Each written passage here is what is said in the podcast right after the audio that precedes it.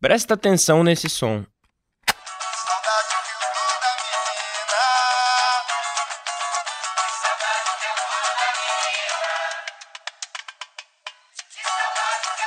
DJ Natinha, toca de novo pra quem não pegou.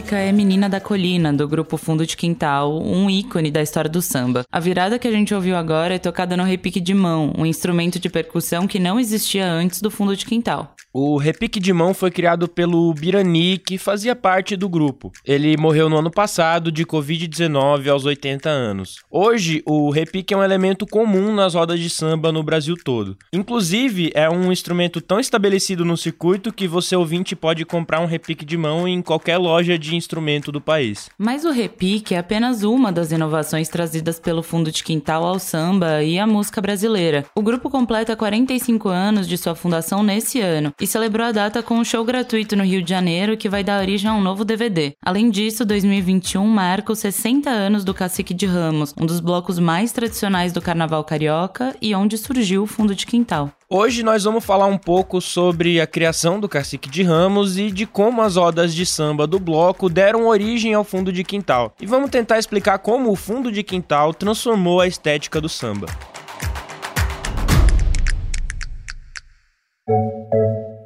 Você tá ouvindo o Expresso Ilustrada, podcast de cultura da Folha com episódio novo todas as quintas às quatro da tarde. Eu sou a Carolina Moraes. Eu sou o Lucas Breda e a edição do programa de hoje é da Natália Silva, a nossa DJ Natinha, aquela que tá sempre no tempo certo da levada.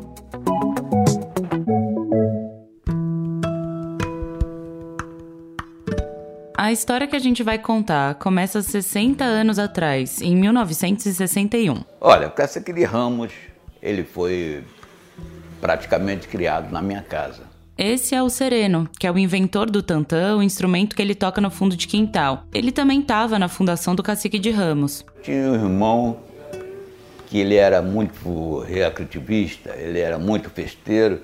Ele criou um bloco chamado Cacique Boa Boca. Esse Cacique Boa Boca a gente desfilava nas ruas de carnaval, onde o Bira, o Birani, a rapaziada toda da, da área, que eram nossos amigos, eles fantasia, fantasiavam de índios e faziam aqueles cordãozinhos, entrava no bloco, saía, entrava e saía. Como a gente éramos amigos, tudo criado no mesmo bairro de Ramos, aí no final de tudo, em casa, conversando, foi muito bom, foi muito... e a minha mãe deu a sugestão, por que você não faz um bloco só? Além da família do Sereno, outras duas famílias estiveram envolvidas na criação do Cacique de Ramos, a dos irmãos Bira Presidente e o Birani, e uma outra chamada Espírito Santo. Criamos, no meio do ano, criamos o um bloco, aí a coisa, muita gente aderiu ao, ao bloco. Um ano depois que o bloco foi criado, o Bira, que é irmão do Birani, assumiu a presidência do Cacique de Ramos, posição que ele ocupa até hoje. Inclusive é por isso que ele é conhecido como Bira Presidente. Eu, eu continuei Aí o que, que eu fiz? Eu oficializei, criei um nome, Cacique de Ramos. Eu oficializei. Um bloco que daí para frente, que o pessoal foi se afastando, um casando, o, o, o outro não tinha tempo, não, não, não, tinha, não queria ter uma responsabilidade. Eu achei aquilo tão bacana do bloquinho ali, no subúrbio da Leopoldina Ramos, Bom Sucesso, Olaria, eles foram saindo e eu continuei. Essa é a voz do Bira Presidente, que também é o dono do pandeiro no fundo de quintal. Eu larguei meus dois empregos e, criei, e, e, e, continuei com o cacique. Já com o nome oficial, cacique de América, tinha um bloco, mas o nome oficial fui eu que botei por causa do nome. O Birajara, o Biraci e o Birani. E tinha uma outra história dentro do, do, disso tudo, do carnaval, algo espiritual. O Birajara é o nome do Bira. Além do Ubirani, eles têm um outro irmão, o Ubiraci. Todos os nomes têm origem indígena e foi isso que inspirou o nome do bloco. Mas outras histórias também influenciaram a escolha por Cacique de Ramos. A minha mãe é mineira, falecida, entendeu? E ela começava a passar mal, ia para o médico, ia para o médico, desfalecia, se batia, aquela coisa toda. Aí um, uma, uma uma, uma, uma senhora espírita falou, não, essa, a, a Conceição, ela tem que tratar do lado dela espiritual. Mas ela vive dentro da igreja, ela trata. Não, mas ela, ela tem que cuidar do lado da Umbanda, porque ela é espírita nata. Não tem que tomar remédio nenhum mais não. Aí meu pai ficou doido. Não, então vou levar ela no, no, no maior centro espírita que é onde tenho. E meu pai era muito conhecido, João da Baiana, essa turma toda. Aí minha mãe foi parar na Bahia. Olha as histórias que vai se, vai se, se encaixando. Mãe menininha? Mãe menininha do cantor. Eu me arrepio quando eu falo isso. E minha mãe se tornou mãe de santo. A primeira coisa que a mãe menininha falou, olha, ela tem que ter um centro dela que ela vai ajudar muita gente. Minha mãe e meu pai ajudou muita gente mesmo. Criou o centro em Nova Iguaçu, que tem até hoje. Aí vem dentro dessa história, para mim chegar onde eu quero chegar, A gente vai pular um pouco a fala pra ajudar o Bira a chegar onde ele quer chegar. Aí eu falei com a minha mãe. A minha mãe jogou lá e falou assim: bota o nome Cacique de Ramos, teu nome é, é, é espiritual. E colocou o nome Cacique de Ramos. E o resto é história. Hoje o Cacique de Ramos é praticamente uma instituição do carnaval carioca. Todo ano ele desfila em três dias diferentes, com uma bateria de mais de 300 instrumentistas e reunindo milhares e milhares de pessoas. Ah, o Carnaval do Rio era muito bom. Era muito bom. Eu quase não desfilava com, com roupa de diretores, não.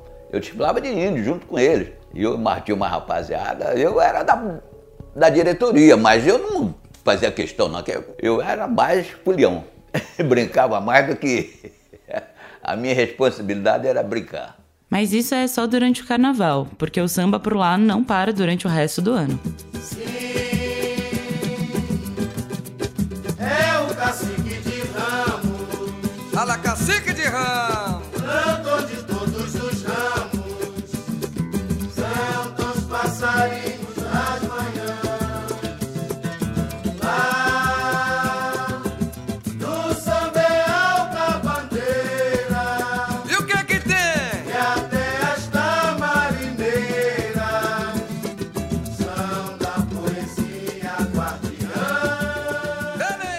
A música Doce Refúgio, lançada pelo Fundo de Quintal, é uma homenagem do compositor Luiz Carlos da Vila ao Cacique de Ramos. Na letra, ele fala sobre as tamarineiras, que são essas árvores que ele diz que são as guardiãs da poesia. Isso porque até hoje, lá na sede do Cacique de Ramos, em Olaria, tem uma tamarineira com mais de 100 anos que é bastante famosa. Todo mundo que vai ao samba do Cacique faz um pedido embaixo dela e dizem que dá sorte. Você fez isso, Lucas? Não fiz ainda, infelizmente. Aff. Vem aí, vem aí. Vem aí. E foi nessa sede da Tamarineira que os fundadores do Cacique de Ramos começaram a fazer a roda de samba, famosa até hoje. Fala, Bira. Meu pai era um boêmio, mas nos deu condição de vida média alta. Entendeu? Era um homem da, da, da boemia, amigo de Pixinguinha, Bide, Honório Guarda, Gastão Viana, João da Baiana, Heitor dos Prazeres, nomes consagrados na música popular brasileira. O Bira ia sempre com o pai às festas na casa desse pessoal. Era fartura de comida, cerveja, cachaça, vinho, uísque e, claro, samba. Eu via cavaquinho, eu, eu vi um violão, eu vi um pandeiro, eu era apaixonado por pandeiro. Aí eu ficava ali sentado do cara do pandeiro, entendeu? E ali eu não saía. Aí acabaram me dando de presente um pandeiro, que eu tô até hoje, né? Simplesmente, o que, que aconteceu? Isso foi entrando no meu estado de espírito. A ideia do Bira era levar o clima desses encontros que ele via na infância até a sede do Cacique de Ramos. E as rodas começaram a fazer sucesso primeiro entre jogadores de futebol, que eram chamados de boleiros. Ainda são, né? Aí começava a convidar Marco Antônio, Cláudio Adão, vários jogadores de Flamengo, Vasco, Galdino, Paulo César Caju. Esse é o Sereno de novo. Isso tudo se reunia no Cacique, nessa época. Às quarta-feiras era a nossa roda de samba. Os compositores, os melhores compositores da época se reuniam ali pra gente fazer a nossa roda de samba. Primeiro tinha uma pelada, depois tinha a roda de samba e geralmente a gente fazia um almoço. Era uma, era umas quarta-feira maravilhosa que a gente passava. Naqueles almoços se comia bastante feijoada, churrasco ou então comidas baianas como o vatapá. E tudo sempre regado a muita cerveja gelada. Como diz o Bira, Sabe como é que é? O pessoal de samba gosta de comer comida forte. Quando a gente via, quarta-feira, estava clareando o dia. Esse foi o ambiente que encantou a Beth Carvalho, que já era uma cantora famosa na época. Olha, o meu encontro com o Cacique é, foi em 1976, não, 77. Eu fui levada pelo Alcir, ex-capitão do Vasco e, é, e treinador do Vasco. E muito amigo meu e sambista, adora samba, ele também, então. Ele falou, olha, vou te levar num lugar que eu tenho certeza que você vai gostar. Que eu sei que você gosta do samba na intimidade e você vai ver um samba que você vai ficar apaixonado. E ele tinha toda a razão. Essa é a Beth falando no programa Ensaio da TV Cultura. Depois que ela foi ao Cacique pela primeira vez, ela virou frequentadora assídua dos sambas de quarta-feira. Tinha um jogo de futebol antes de salão que eles jogavam, tinha um carteado, jogava biriba e não sei o quê. E tinha lá churrasco, cervejinha e pagode. Aquele pagodinho assim pequenininho, 15 pessoas. E aí começou a chegar mais compositores.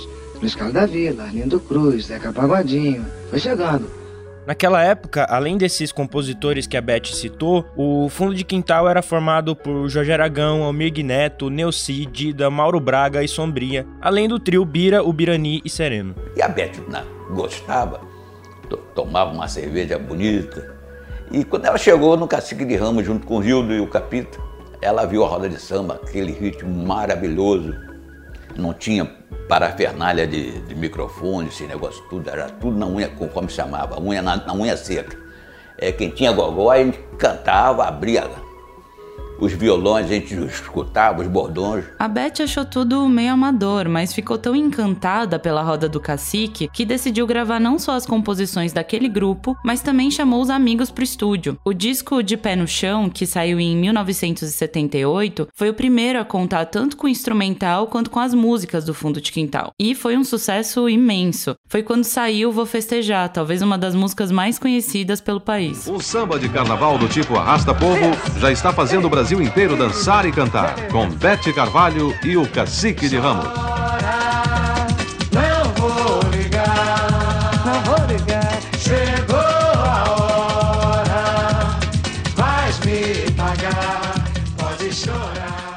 1980, o Fundo de Quintal lançou seu primeiro disco, o Samba é no Fundo de Quintal, e ao longo da década popularizou esse modo particular de se fazer samba. Na época, o estilo foi chamado de pagode, uma referência aos encontros com rodas de samba e churrasco como os do cacique. Depois, esse nome batizou a versão mais romântica e eletrônica do samba feito pelas bandas paulistas, como Raça Negra nos anos 90. Até porque a maioria daqueles grupos bebeu na fonte do Fundo de Quintal. Tá, mas vamos voltar às rodas do cacique pra gente tentar entender o que tinha de tão particular nessa estética que transformou o samba. Foi aonde eu criei o tantã e dei um pra lá no surdo. Não tinha mais surdo, não tinha mais caixa, esse negócio, aquele instrumento mais estridente. Aí o Birani foi na minha onda também criou o- o repique de mão. Aí o Amigo Neto tirou o braço do, do banjo e botou o, cava- o braço do cavaquinho. Ah, aquilo não prestou. Aquilo, o ritmo foi maravilhoso, foi uma aceitação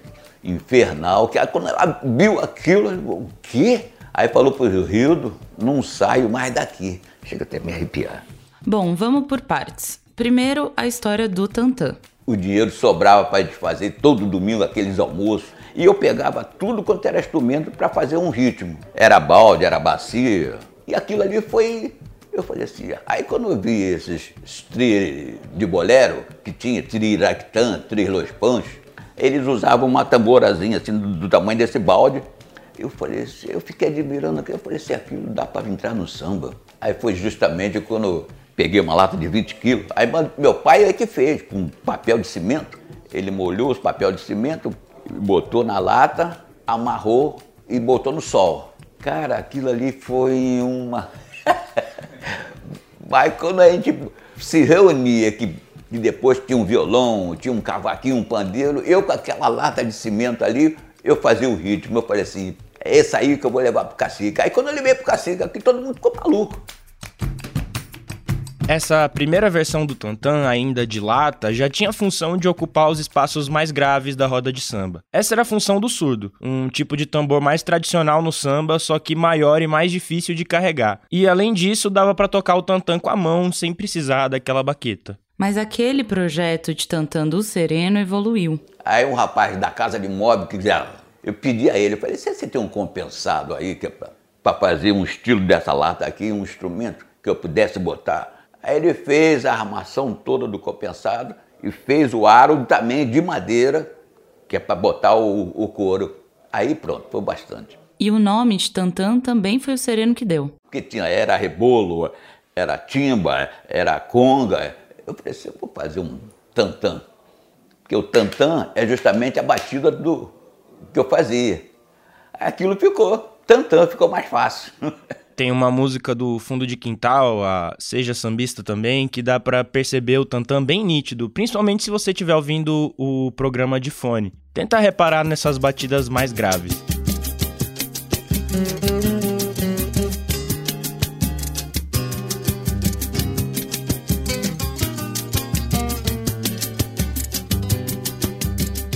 Como o Birani morreu no ano passado, a gente teve que recorrer a uma entrevista antiga dele para entender a criação do repique de mão. Ele fez o um instrumento a partir de um repinique de escola de samba. Eu comecei a tocar com as mãos, mas eu percebia que o som estava abafado, que ele não tinha liberdade, que tinha pele dos dois lados. Então o que, que eu fiz? Tirei a pele do outro lado, o som ficou mais liberado. Mas o repinique de escola de samba também tem esse aro, esse aro aqui, ó, era alto. Então, no momento em que eu fazia percussão aqui, me machucava as mãos. Aí o que, que eu fiz? Rebaixamos o aro para não incomodar a mão. Ficou confortável, ficou com um som mais liberado, mas ainda assim tinha um som estridente, tinha muita sobra. Então, o que, que nós criamos? Esse abafador de madeira aqui. Então, com esses abafadores, o som ficou mais sequinho. Enquanto o Tantan fazia a marcação, essas batidas mais graves do samba, o repique entrava passeando pelos tons mais agudos. O, o Birani fazia muito as repicadas ou rufadas, que são essas batidas bem rápidas com a pontinha do dedo. E essa virou uma marca do jeito de se tocar o repique de mão. Na música Bebeto Loteria tem uma virada em que o repique de mão fica bem evidente, logo no comecinho.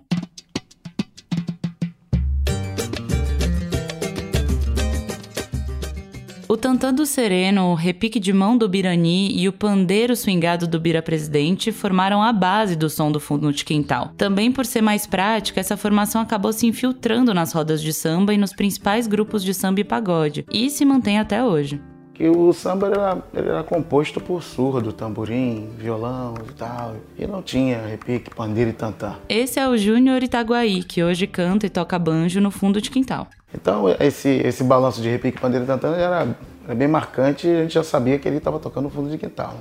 Já não era, o, de repente, o, o, o original do samba, que era aquele surdão e tal na frente. Então, se vocês não sabem a história, que o, o Sereno fez a tantã para justamente parar de carregar peso.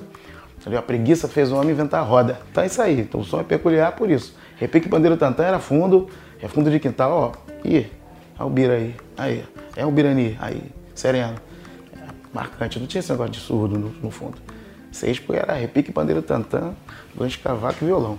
O Júnior ele falou sobre o banjo, que também foi uma das inovações trazidas pelo fundo de quintal para a roda de samba. O banjo é famoso no country americano, com cinco cordas e um braço mais extenso. Na época em que o Almir Guineto estava nos originais do samba, ele e o Mussum tiveram essa ideia de colocar um braço de cavaquinho num banjo. Aí ele passou a ter quatro cordas e outras afinações. É, e, o, e, o, e o banjo também não é uma diferença, Uhum, né? A diferença é essa, a preguiça. Parar de carregar, ficar carregando um case de cavaquinho e o outro lado uma caixa amplificada. Não, toca com banjo que você consegue alcançar o volume desejado. Então, lá do outro lado da rua todo mundo ouvia. A história é essa, tá? O Almir Guineto, que morreu em 2017, chegou a comentar sobre essa história numa entrevista ao Diogo Nogueira na TV Cultura. O banjo eu comecei a tocar, tocar banjo no Originais de Samba. E eu e o Mussum tivemos uma ideia, vamos botar no Originais de Samba. Mas não deu muito certo como no, no fundo No de quintal. fundo. Depois no fundo de quintal ficou muito bom, porque não tinha microfone, né? E o cavaco quebrava muita corda no fundo de quintal. E não equiparava-se o som da- das percussões. Sim. E o banjo equiparava-se. Nos primeiros discos do Fundo de Quintal, que saíram entre 1980 e 1983, dá pra perceber bastante essa batucada de tantã, repique e pandeiro. São álbuns que tentam captar o som da roda de samba do cacique, com microfones mais afastados dos instrumentos, muita gente cantando junto e tudo mais. Na segunda música do primeiro disco, chamada Sou Flamengo, Cacique e Mangueira, eles vão acrescentando um instrumento de cada vez, e a gente consegue ouvir mais ou menos a roda de samba sendo formada.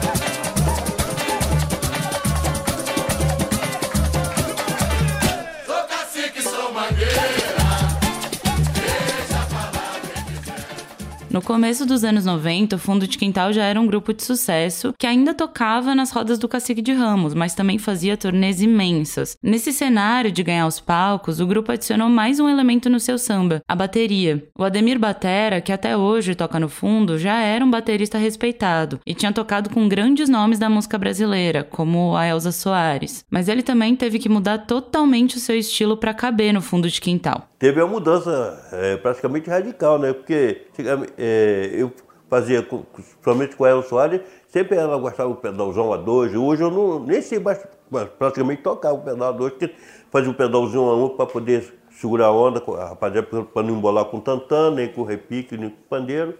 Então eu vim e segurei. Teve uma resistência muito forte nesse sentido. Quando eu fui para o fundo de quintal, os caras começaram a bater, né? A rapaziada, "Pô, batera no samba não tem nada a ver, não sei o quê. Aí Arlindo e os caras, não, pô, vamos segurar a onda, tá legal pra caramba. Importante é a gente sentir bem a parada. E fomos levando, levando. E hoje tu vê que todos os grupos têm batera, que antigamente não tinha. Hoje tem, rapaziada. Então acho que eu fui, fiz um movimento também dentro desse contexto do, do samba, em modo geral. Tive uma participação, uma pequena parcela, mas tive. Na música A Batucada dos Nossos Tantãs, de 1993, já dá pra ouvir a bateria do Ademir preenchendo o instrumental e fazendo várias viradas.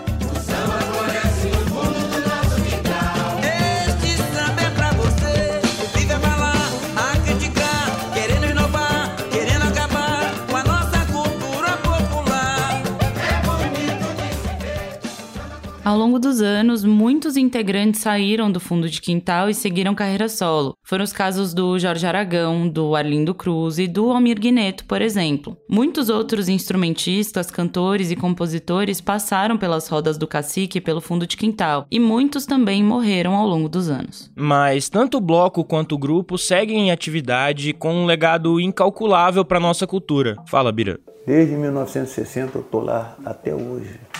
Da onde que saiu os maiores nomes da música popular brasileira? Do Cacique de Ramos. Qual é o, o, o, o bloco conhecido no mundo todo? Cacique de Ramos. Da onde saiu o Zeca? Jorge Aragão, Emílio Santiago, Neguina Beija-Flor, Luiz Carlos da Vila, João Nogueira e Bete Carvalho. E, e, e Beija- Olha, é muita gente, mais de 40. Ninguém tem essa história. Ditaram um modelo, um modelo de sucesso. Esse é o Júnior Itaguaí de novo. Eu posso falar porque eu entrei depois, né? De repente, quem fundou o grupo ficaria com um tom soberbo dizer que eles ditaram o jeito prático e e mais gostoso de se ouvir samba. Mas eu posso falar que eu entrei depois mesmo. É, a pancada é essa mesmo, é, é de, é de balançar mesmo, de pegar. Não adianta. Deu aquela pausa, tem que ter aquela virada de repique bem cheia, bonita, entendeu? Não tem jeito, não tem jeito. Aquela levada de tantã séria, aqui ó, sucinta, que não precisa nem de mais nada, só precisa... Às vezes o, o, o tantã do sereno já, já faz um carnaval. É, é verdade. Batucada aqui do Bira aqui, ó, já vai, já foi. É, é maravilhoso.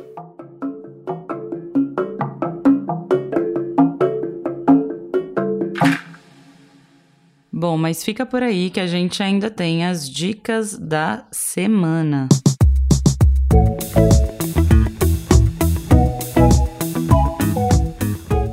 Breda, que, você vai indicar? Eu queria indicar algo que eu já falei brevemente no programa, mas os três primeiros discos do Fundo de Quintal, que não são os discos mais famosos e nem os mais pop, vamos dizer assim, tipo, esteticamente e, e das músicas também, mas são os discos mais interessantes, talvez, pra gente entender tudo isso que a gente tava falando aqui hoje, essa história do, do samba enquanto um acontecimento, um evento mesmo, né? Não, não só uma coisa musical, mas essa coisa de ter churrasco, de ter cerveja, de ter gente conversando, de ser uma coisa feita coletivamente. Porque principalmente o primeiro disco, que é o Samba é no Fundo do Quintal, ele é gravado totalmente nessa, nesse ambiente, assim, essa coisa dos microfones estarem afastados. É algo que, que no, no Seja Sambista também, que se eu não me engano já é de 1984, você já consegue perceber os instrumentos gravados de um jeito separado, assim, sabe? Tipo, vocês conseguem ouvir exatamente cada coisa, a voz deles bem gravados, como se fosse um disco realmente de música, enfim, de música popular e tal.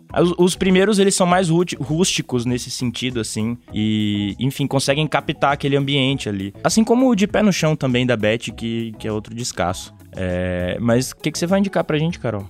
Bom, minha indicação essa semana é temática também. É um livro que chama Carnaval Ritual, que quem escreveu foi o Maurício Barros de Castro. E é sobre o encontro do Carlos Vergara, que é um artista contemporâneo brasileiro, com o Cacique de Ramos. É, ele é lá nos anos 70, se eu não me engano, começa a fazer fotografias do Cacique já nas ruas, é, retrata muito é, aquele figurino, né, clássico dos caciques, né, com aquele cocário, os esparadrapos no corpo. E dentro desse livro, claro, tem toda a análise do Maurício falando sobre como é essa estética do cacique, como, é, como o Vergara resolve fotografar isso. Ele usa várias poças de água para brincar com esse espelho, né? É, do carnaval sendo essa outra realidade, enfim. Mas lá dentro tem duas entrevistas bem especiais, que é uma que o Oiticica e o Vergara fizeram quando Oiticica estava em Nova York é, e que o Vergara fala sobre como é especial esse encontro com o cacique para o trabalho dele. Ele fica bastante encantado com o bloco e com essa ideia quase de dissolução dos corpos ali, né? Daquele lema é, de que eles que 7 mil eram um, na verdade. E uma outra entrevista que é do Ver, que o Maurício faz com o Vergara e com o Bira juntos é, durante a pandemia. Então, é uma entrevista super recente. E, inclusive, isso me fez lembrar que é uma imagem que o Vergara fez, que estava na matéria que o Lucas Breda, esse colega talentoso, escreveu para a Folha sobre o fundo de quintal e sobre o cacique de Ramos. Então, minha segunda sugestão aqui é leiam a matéria do Lucas Breda, que tá lá na Folha, sobre o bloco e sobre o fundo de quintal. É isso, exaltar os colegas também, né? Muito obrigado, hein? Esse foi o Expresso Ilustrado, podcast de cultura da Folha, com episódio novo todas as quintas, às quatro da tarde. Eu sou o Lucas Breda. Eu sou a Carolina Moraes e a edição é dela, Natália Silva, a maior carnavalesca da podosfera brasileira. Tchau.